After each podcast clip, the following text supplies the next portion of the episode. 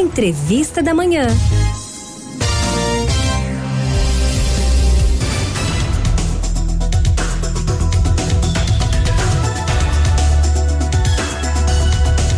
Fundado em 27 de julho de 1993 pelo então arcebispo de Olinda e Recife, Dom José Cardoso Sobrinho, o Movimento Pro Criança é uma das entidades, é uma entidade sem fim lucrativo vinculada à Arquidiocese de Olinda e Recife que visa minimizar dificuldades vivenciadas pelos jovens tão carentes da região metropolitana por meio de trabalhos sociais. Em um ano em que o tema da campanha da fraternidade fala sobre educação, conversamos hoje com Paulo Barbosa. Ele é diretor-presidente do Movimento Pro Criança sobre a inclusão social de crianças e adolescentes. Deixa eu dar um bom dia para o Paulo Barbosa. Paulo, bom dia, bem-vindo aqui ao Manhã 105. Bom dia, Raíssa. Para você e para todos os ouvintes da nossa querida Rádio Olinda. Eu acredito que grande parte, uma boa parte dos seus ouvintes é também doador do Procriança e eu quero aproveitar para agradecer aos mesmos esse apoio que tem sido dado em 28 anos de atividade do Procriança. Perfeito, Paulo. Para a gente começar eh, e as pessoas que estão nos ouvindo entender mais sobre o movimento, o que que, que é o, o movimento Procriança e para que serve o movimento Procriança? Olá, isso. O Movimento Pro Criança foi criado, como você falou no início, eh, em 1993 pelo arcebispo eh, Dom José Cardoso Sobrinho. Né? E de lá para cá, nós estamos fazendo 28 anos de atividades, né? a, atendendo efetivamente a crianças e adolescentes na jurisdição da Arquidiocese de Olinda e Recife. Né? É, nós trabalhamos com educação complementar. Isso quer dizer que são ações que são realizadas para fortalecer a educação geral de crianças e adolescentes e adolescentes na região metropolitana, na, é, é, que são os 14 municípios, mais três que compõem toda a jurisdição da Arquidiocese de Olinda, e Recife. A educação complementar é, se compõe de ações na área de psicológica ou pedagógica e pedagógica para dar suporte é, psicossocial aos nossos beneficiários. Uhum. Tem formação religiosa, evidente, né? Somos uma entidade da, da Arquidiocese de Olinda e Recife, da Igreja Católica, artes, esportes e qualificação profissional.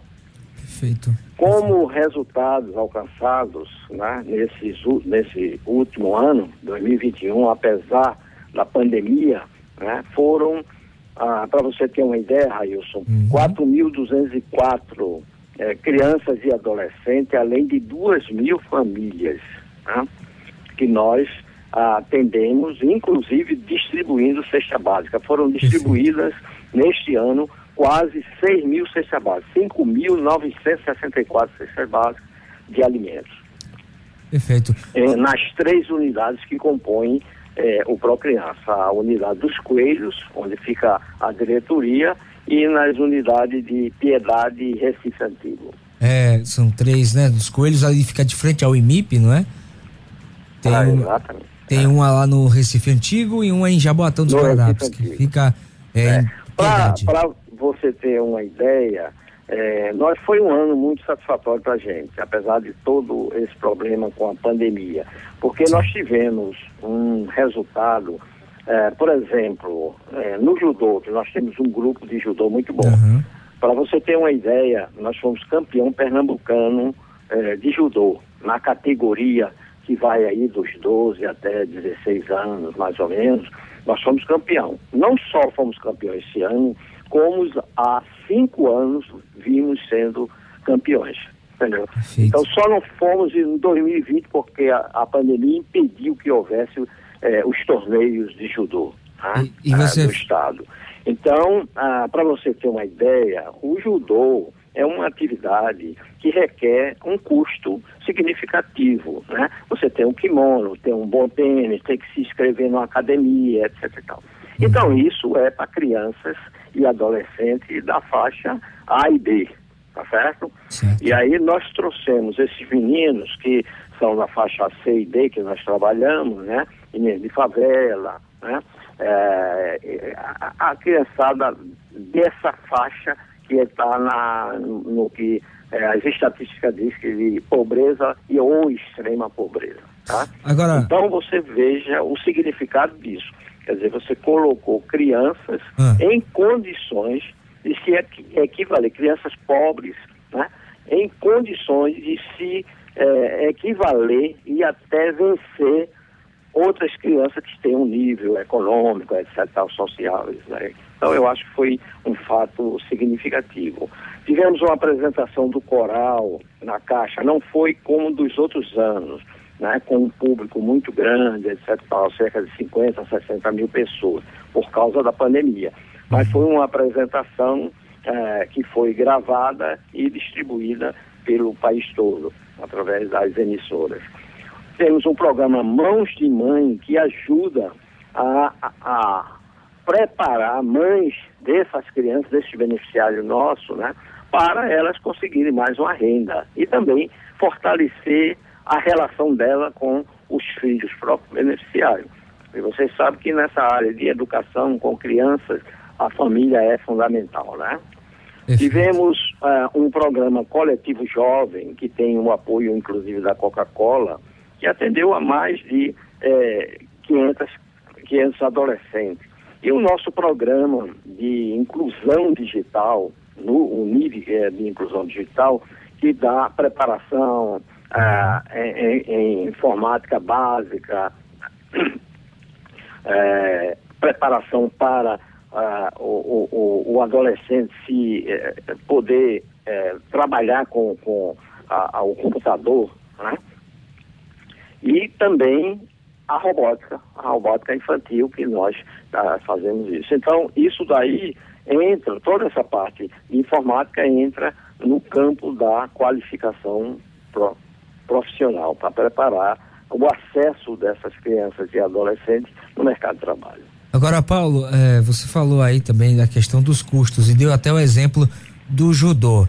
Além dessa é. dificuldade dos custos para manter, para fazer, para dar todo o suporte, quais as outras dificuldades que, que essa pandemia trouxe para a realidade do movimento Pro Criança? Ah, foi é, realmente forte, né? Quer dizer, porque as atividades, né? É, e as empresas mesmo e é, os projetos, nós não tivemos, é, digamos assim, uma parada total, é, ninguém deixou de contribuir, e isso nós acreditamos a, a importância do trabalho do próprio criança. Então, para você ter uma ideia, nós recebemos recursos via projetos com empresas, instituições públicas e privadas, né? instituições inclusive internacionais. Né? Uhum. É, e graças a Deus não houve, digamos assim, uma redução, né? as empresas não deixaram de fazer as contribuições que nós precisávamos. Né? E também temos um, um, um contingente de contribuintes, né? que é muito importante. Eu aproveito até a oportunidade para agradecer, porque eu sei que é, alguns dos ouvintes da, da, da Rádio Olinda, né, possivelmente são nossos doadores também, né, são doadores, porque as doações são através de conta d'água e da conta de luz. Uhum. Isso tem um significado muito importante, porque qualquer pessoa, qualquer pessoa pode dar essa contribuição, porque vai aumentar um real, um e cinquenta, na sua conta de luz. E isso, ou na sua conta d'água. E isso é realmente não vai fazer bem uma pandemia, não vai impedir que a pessoa possa fazer essa contribuição, tá? Para você ter uma ideia, nós temos hoje mais de é, 600 mil contribuintes nessa escala de conta de luz e de conta d'água. E outros contribuintes que pagam é, diretamente, através de boleto, através de depósito, isso é. Então, esse, essa situação não foi muito afetada, né?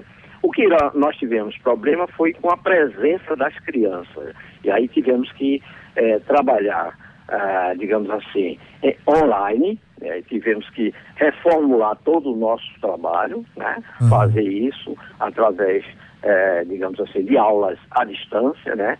E uma dificuldade muito grande, porque o nosso público, às vezes, não tem, não está preparado, não tem. É, é, às vezes a, a, a, não chega nem sinal onde eles moram, né? Para com o celular entrar em contato conosco, né? Mas aí nós conseguimos, mesmo assim conseguimos um, uma quantidade de beneficiários significativa. Que coisa boa. Agora, certamente com esses anos todos que o Procriança vem atuando na área de educação, existem também histórias de superação, né? Se você Exato. tem, se você lembrar de algum, de algum exemplo, você pode contar para nós, Paulo? Fica à vontade. É, nós temos é, meninos que é, hoje já estão na universidade, temos meninos que estão até no exterior, né, na área de arte, balé, etc. Tem é, alguns que conseguiram estar no exterior, né?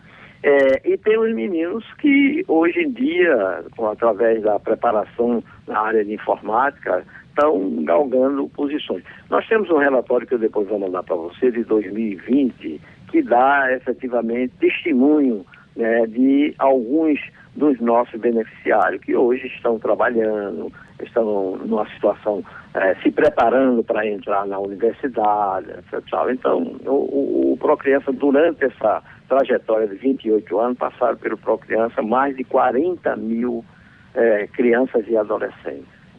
Perfeito. Paulo, a gente já está nos encaminhando para a reta final dessa nossa entrevista, mas eu não posso eh, deixar de perguntar para você. As pessoas que estão nos ouvindo, como é que faz para ajudar o Procriança, para ser voluntário? Existe algum cadastro? Também é. para ajudar financeiramente, como é que pode proceder dessa forma?